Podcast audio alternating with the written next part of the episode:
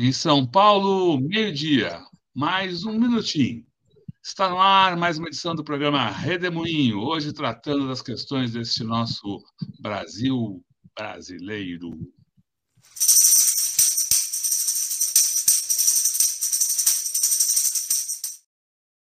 Olá, Manuel Domingos Neto, que bom tê-lo aqui nesse redemoinho do dia 16 de junho de 2023.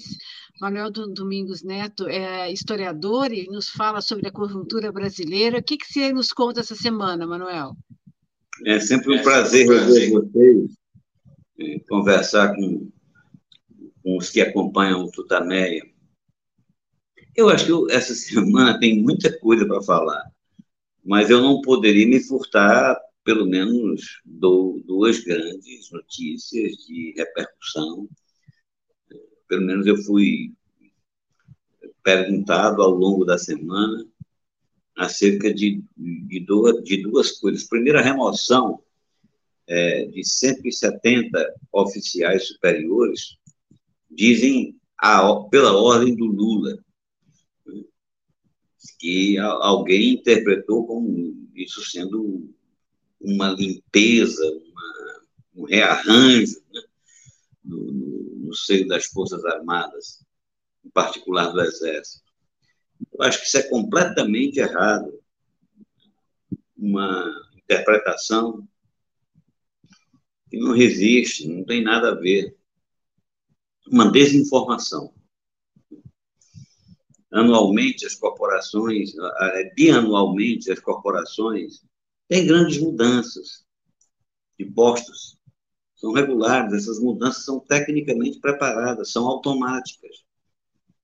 Mas são automáticas. A capacidade de interferência política, no caso aí, é, é pífia. É um ou outro caso, pode haver, sim, mas é, isso é tudo regulamentado em, em minudências.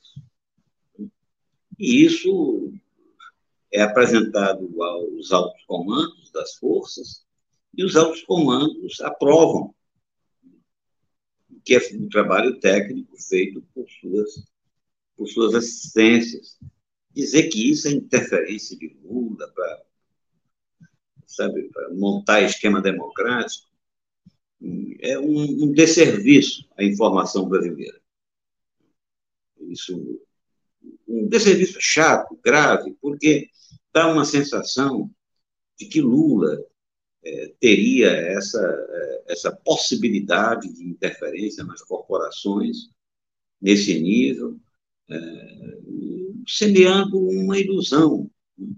Não é assim que a gente pode garantir a democracia, não é assim que o presidente Lula vai poder garantir a democracia. Eu acho que a notícia importante nesta notícia, o detalhe importante nessa notícia, não vi ninguém comentando, que é o seguinte: essa rotatividade de dois anos em cada posto, ela é profundamente nociva às Forças Armadas, porque elas não permitem enraizamento social ou inserção social dos militares. Eles se isolam da sociedade. Eles se isolam da sociedade com esse negócio. Esse aqui é um detalhe importante que não foi discutido, sabe? que está, digamos assim, por baixo da notícia revelando o despreparo da mídia em geral para cobrir tais assuntos.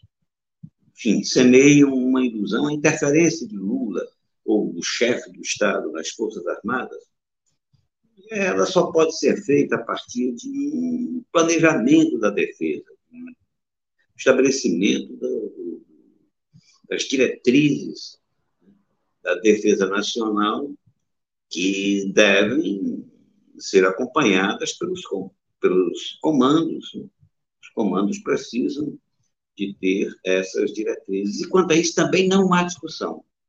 O que fazer com o militar? Esse é o título do livro que eu, estou tentando é, concluir, aliás, tô, que eu concluí, estou tentando lançar, deve sair agora em julho. O que fazer com as Forças Armadas?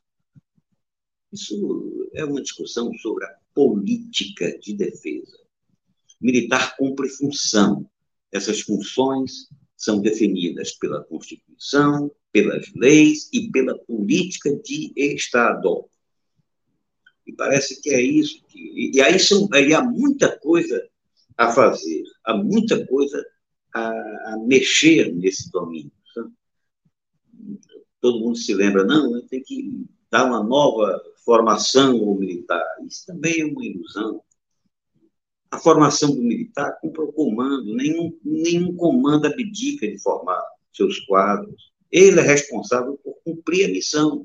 Então, ele é responsável por formar, é, formar os quadros para o cumprimento da missão. O que é necessário é outra coisa, é a capacitação do civil para dialogar com o militar. Dialogar não, para dialogar com o chefe, a chefia de Estado e orientar as Forças Armadas.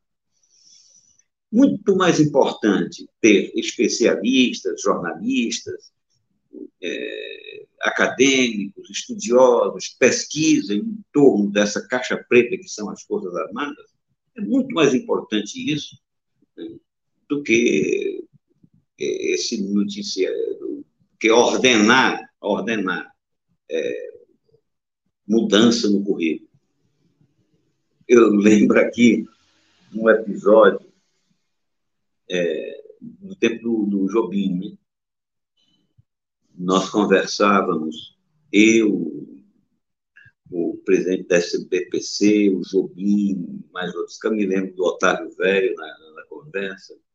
A conversa ocorreu em Natal e tinha um congresso da SBPC.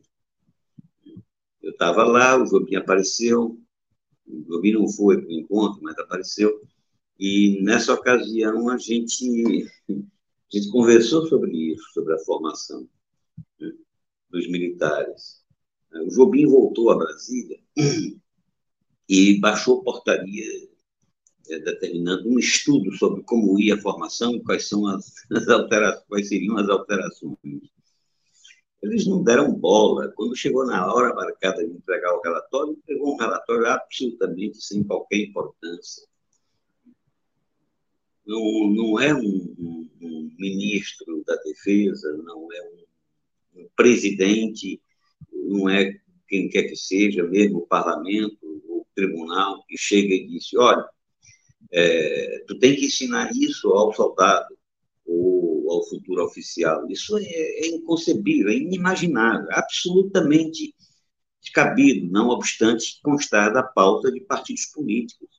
O que é necessário é cuidar da política de defesa.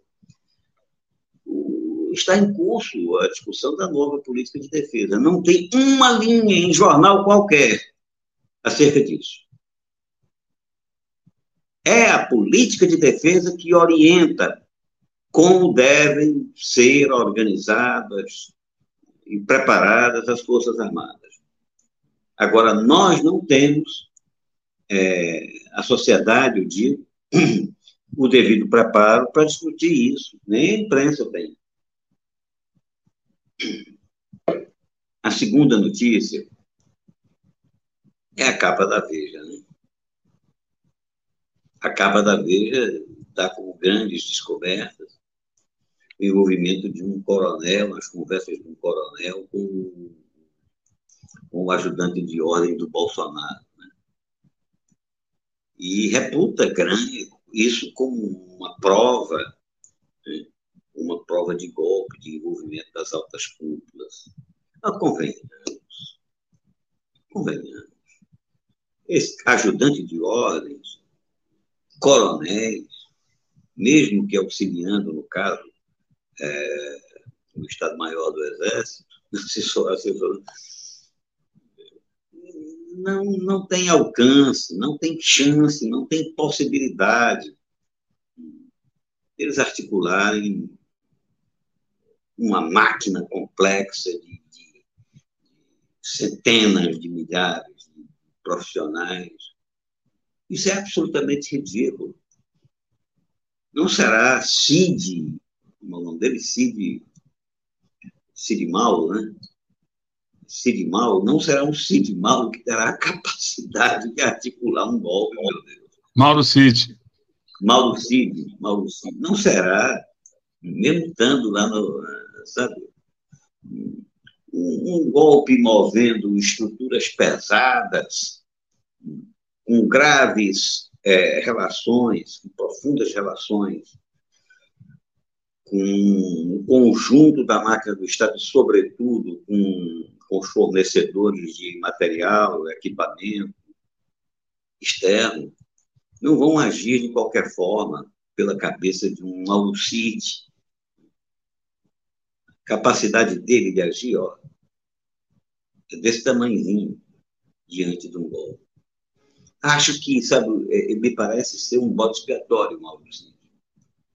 Um golpe articulado, é, primeiro, se formando todo um ambiente de opinião, se disseminando notícias, conformando situações.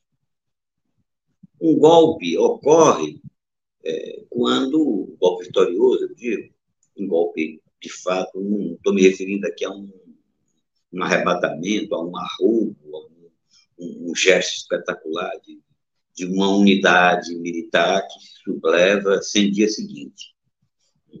Mas um golpe, uma, que, no meu senso, ocorreu, ele envolve tramas bem mais complexas, e particularmente essa a qual eu me referia, de condicionamento da sociedade. E isso ocorreu. As Forças Armadas publicam é, material, propaganda neoconservadora, formalmente, há décadas as Forças Armadas estimulam é, comportamentos, posturas, palavras de ordem, degradando o poder político. As Forças Armadas, ao se proclamarem criadoras da pátria, elas estão reduzindo a sociedade. Isso está aí. Ao se uh, alçarem a condição de, de, monopolizadoras do patriotismo, elas estão se auto-outorgando capacidade de interferir em tudo. Tal como, inclusive, desgraçadamente, está na Constituição. Né? As Forças Armadas servem para a defesa da pátria, está lá no artigo 142. Desaviso. Desaviso do Constituinte, desaviso da sociedade. Há alguma coisa superior à pátria, do ponto de vista objetivo? Aliás, o que é a pátria? essa entidade sacrossanta parece que legitima tudo. E só tem essa instituição como defensora da pátria. Na, na, eu analiso bem esse, quer dizer, bem, pretensão. Eu, eu puxo um bocado esse assunto no meu livro, no livro que será lançado no próximo mês, porque me parece um assunto base. Então, o, o preparo o golpe que, que vejo destaca agora como uma coisa aí do Coronel Cid e de outros, ele não pode ser descontextualizado, desligado de todo um conjunto de situações que levaram as Forças Armadas a reagirem a qualquer possibilidade de mudança social as Forças Armadas praticaram ilegalidade o tempo todo, não admitindo mudanças sociais. O fato de não haver um general de esquerda, o fato de não haver, o fato de haver é, é, unidade política e ideológica no alto comando é ilegal, contraria, é inconstitucional. A Constituição diz que é livre a manifestação de, de pensamento e, e, e, e, correntes e pensamentos políticos não podem ser cerceados na carreira militar.